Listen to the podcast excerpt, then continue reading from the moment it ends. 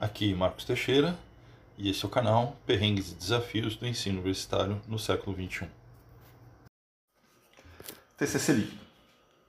Penso que tenha sido o professor Karnal que apresentou o conceito de Bauman para essa nova geração, onde as relações podem ser feitas e desfeitas de forma livre, solta, imediatas. Tipo no limite da frase do eterno poeta Vinícius de Moraes, que seja eterna enquanto dure, mesmo que seja só por uma balada e termine num ghost. E é claro que esse tipo de comportamento também se faz presente na relação de orientação do TCC, o terrível, horrível, espantoso e horroroso trabalho de conclusão de curso.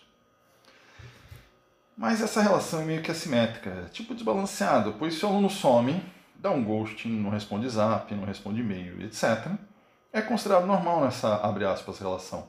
Tipo assim, preciso de um tempo, época de prova, cansaço, férias, fim de semestre, né? Mas, se o dito orientador demora para responder o retorno ao zap que você envia de noite, ler o TCC que você escreveu cinco furiosas páginas, ignorando todos os comentários enviados na sexta-noite, é falta de profissionalismo.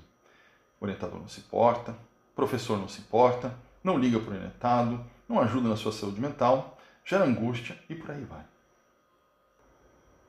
Acho que, como fruto da baixa autoestima dos alunos, esse movimento de deixar o TCC por último meio que obriga o orientador a assumir esse papel de guardião do TCC, responsável para que tudo dê certo.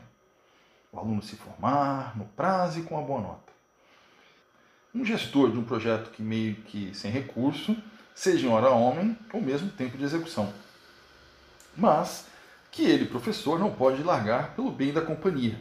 Afinal, a universidade e a faculdade têm que formar aluno, sem poder espremer demais a base de recursos ou seja, disponibilidade do aluno, sua vontade em equilíbrio com seu desespero em se formar.